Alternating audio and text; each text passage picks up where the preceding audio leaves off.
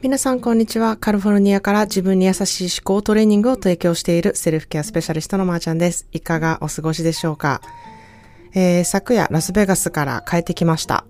あの、試合が終わってね、もう速攻ダッシュで空港へレンタカーを返して、セキュリティチェックがもうすごい人でね、もうこれゲートに行くまで、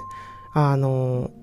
ゲートに行くの間に合うかなってもうほんまにヒヤヒヤしながらね、あのー、過ごしたんですけれども、まあ、飛行機が予定時間よりちょっと遅れて出発することになったので、みんな、あのー、無事に ゲートへたどり着くことに、ことができました。で、まあそんなでね、あのー、昨日から、まあ夏時間になって、ちょっと1時間のね、時差もできてきて、今日はね、あの、めちゃめちゃ疲れています。まあね、あの、ゆっくりしたいなって思いつつも月曜日なので、こう、日々のね、出来事プラス荷物の整理とか、もうそんなにお、おなんか追われてるね、日を過ごしているんですけれども、まあちょっと午後から1時間でもね、あの、ゆっくりする時間を作ろうかなっていうふうに思ってます。で、今日はね、サッカーチームのあのママ友からちょっと気づきがあった、こう、いろいろいてよしって考え方には、すごい、あの、人間関係にね、あの、いいことをもたらすなっていうふうに、あの、思ったので、そのことをね、ちょっとお話したいなっていうふうに思います。あの、普段あんまり、まあママ友って言いながらもそこまでこうミスに関わったりとかしてなくて業務連絡とかで終わりっていう感じだったんですけれども、まあ今回ね、あのすごくいろんな時間を過ごして、あのラスベガスでね、まあいろんなことを話すっていう時間があったんですね。で、まあそれで、あの、本当にいろんなお母さんがいるなっていうことに改めて気づいて、まあちょっとそのことで、あの、気づいたことをね、シェアしたいなっていうふうに思います。まあね、あの、サッカーチームの中でも、お父さんと一緒に来てる子も、まあちらほら、二人ぐらいかな、いたんですよ。で、まあ家族で、家族のこう都合で来れないってあなってる子供は、あの、コーチがね、あの、代理で連れてきたりとか、あとは、まあ、家族で全員で来てるっていう人もいたんですけれども、一組だけですけどいたんですけれども、ほとんどね、あとはお母さんと息子っていう形でね、あの、来る人が多かったんですね。まあ、私と高大もそうなんですけれども、で、皆さん、こう、職業も本当にいろいろで、うん、あの、警察官の人もいますし、あの、お母さん、警察官のお母さんもいますし、弁護士のお母さんもいますし、会社で営業部署の感じの、あの、方のお仕事をしているお母さんもいたりとか、あとは Google で働いているお母さんとか、あとは中学校の英語の教師のお母さんとか、中学校の体育の教師のお母さんとか、あの、あとは旦那さんをちょっと病気で亡くされた方とか、あの、夫婦別居中の方とか、あとはゲイで結婚しているあの夫婦もいたりとか、あのシングルマザーのね、人もいました。で、あと子供が、あの、養子の子供がいる方もいたし、えー、あとはステップマザー、えー、日本語ではママ母っていうのかな？なんかそういう、あの、立場のね、お母さんもいて、ほんまに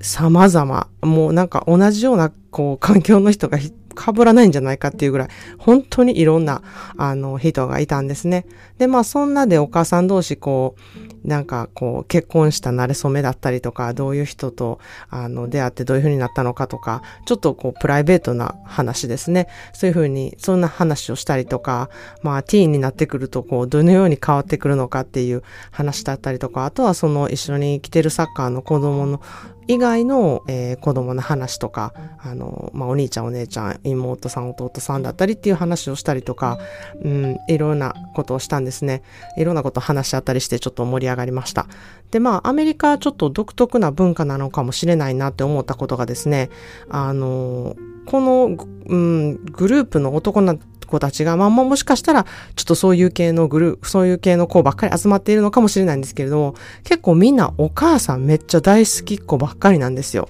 すっごいお母さんに優しい、あの男子がめちゃくちゃ多くてっていうかもう全員そうで、見ていて、いや、素敵やなとか可愛いなって思うことがめっちゃいっぱいあったんですね。で、あの、まあ、日本ではこうマザコンっていう結構ネガティブ系な言葉がね、あの、あるので、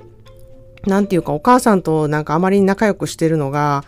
なんかちょっとネガティブに見える傾向みたいなのがあるように思うんですけれども、それどうでしょうか？あの、私がそういうふうに思ってるだけなのかもしれないんですが、なんかちょっとそれがね、もし今、現時点であるようであれば、すごい悲しいことやなって思うんですね。で、まあ、私の息子の兄弟も、もしかしたら日本でこれマザコンって言われる域に入ってるのかなって思ったりもちょっと、あの、するんですけれども、まあ、こういうなんかこう、お母さんに優しい男の子たちがいっぱいいる環境にいるので、こうお母さんに優しくすることだったり、お母さんを思いやること、助けてあげること、こう守ってあげることみたいなのがね、こう当たり前となっている環境が、なんかすごい嬉しいなって思ったのと、すごい素敵だなっていうふうに私は一緒に過ごしていて思ったんですね。で、まあお母さんは、なんか、うん、その、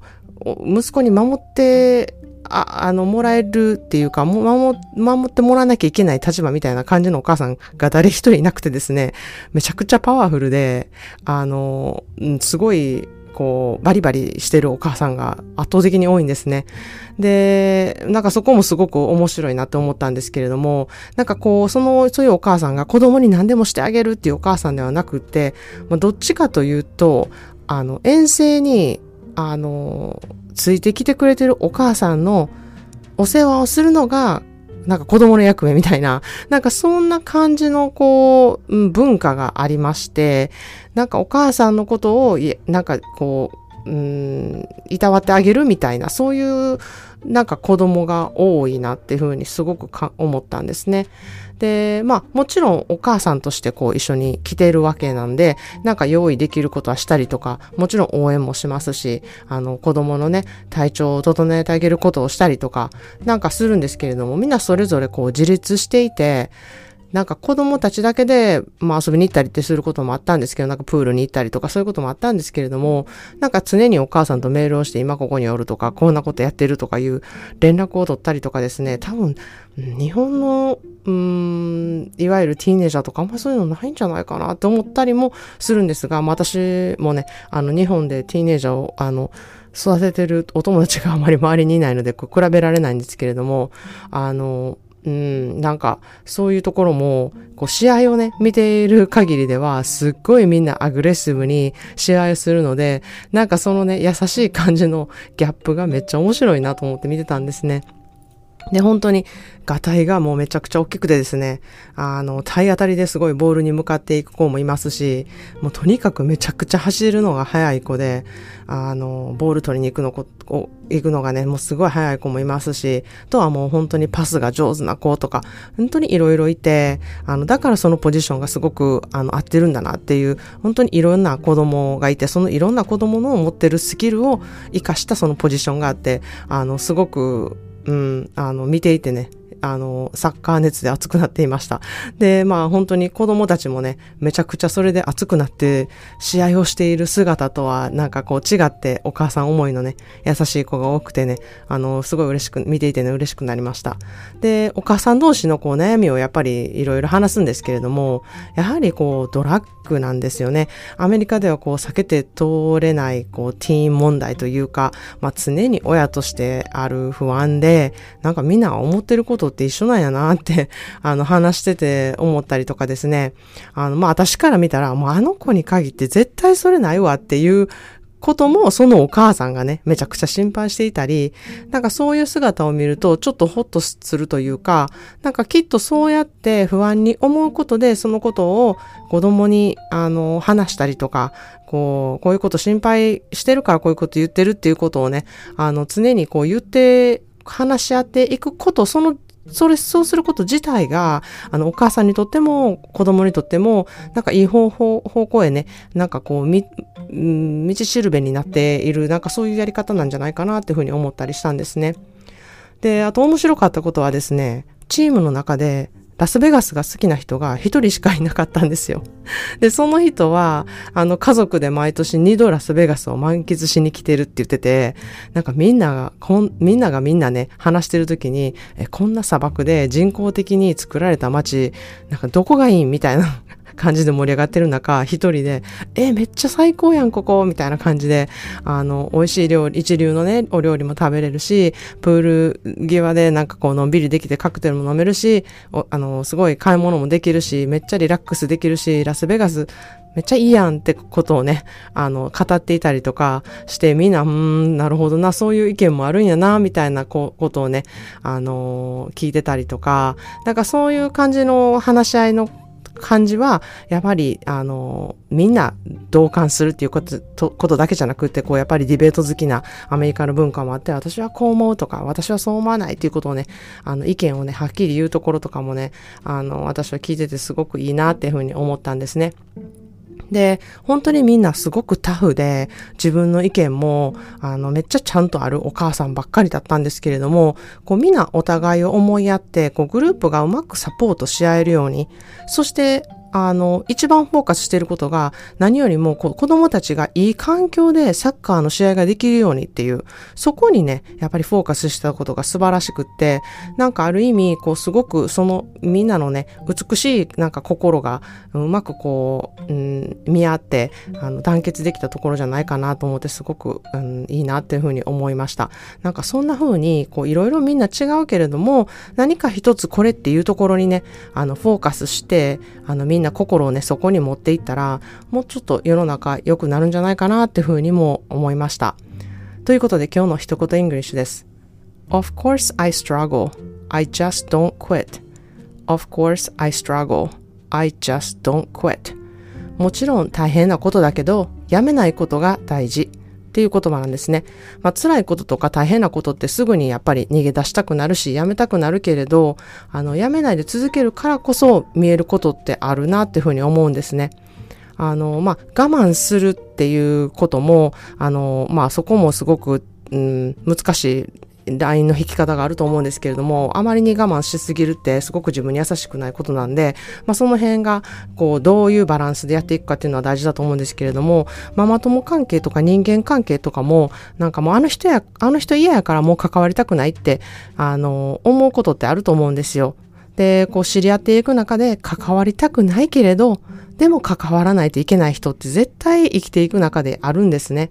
で、そこをね、あの、ちょっといろんな人がいるなとか、いろんな人がいていいんだとか、あの、自分もね、そのいろんな人の一人なんだっていう気持ちでこう接していくと、うん、どんな人もね、受け入れや、受け入れることが、まあ、ちょっとしやすくなるんじゃないかなっていうふうに思うんですね。